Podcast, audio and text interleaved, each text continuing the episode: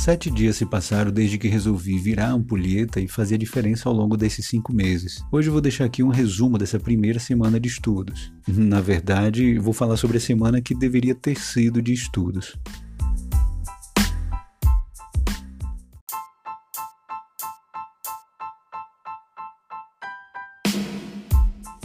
Engana-se quem procura ou acredita em passe de mágica. Eu mesmo preciso ter consciência disso para seguir adiante com o plano de passar em medicina. Então, sendo bem direto, essa primeira semana de estudos não foi uma semana de estudos, mas de problemas, procrastinação, indisciplina, além de preguiça. Pois é, a velha e temida preguiça.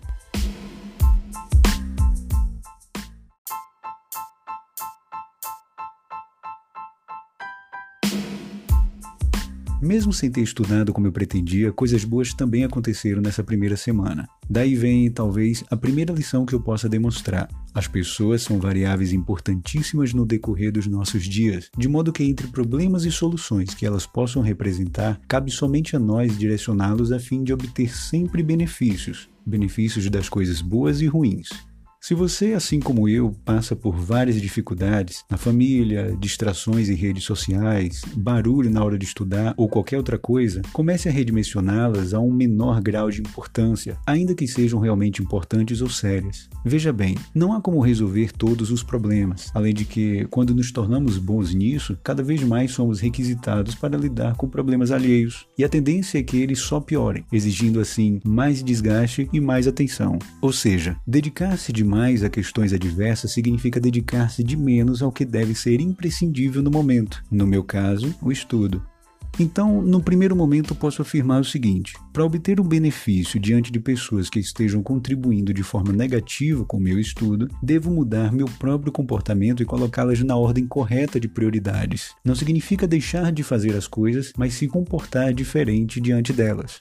Como eu disse antes, coisas boas também aconteceram, e foi justamente por meio da ajuda de pessoas próximas que, quase já no fim dessa primeira semana, tive novas perspectivas de como seguir adiante com o plano. Vi que é necessário definir prazos e cumpri-los. Isso vai ser fundamental na criação de hábitos, e sobre hábito é algo que pretendo começar a avaliar já na próxima semana. Então, aprendi com pessoas próximas que não basta sentar e estudar, é necessário ter método.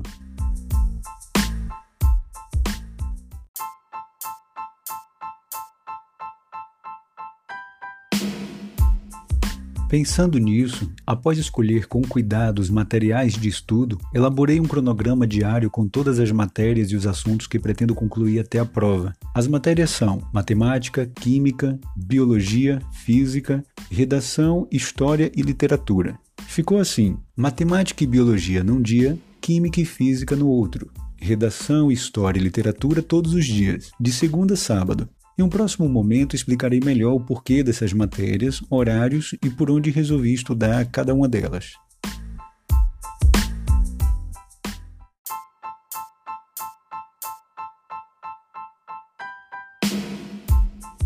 Olha só, virar a chave internamente e começar algo requer a demonstração disso na prática. Já tenho a consciência de que não posso sonhar com aprovação e ficar preso aos problemas. Devo agir imediatamente. Seguindo a risca meu novo cronograma, começarei minha, agora sim, primeira semana de estudos.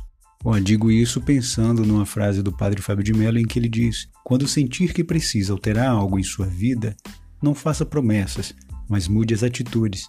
É a maneira mais eficaz de demonstrar o que você pretende. Torçam por mim e até a próxima semana. Todo pensamento positivo é sempre bem-vindo.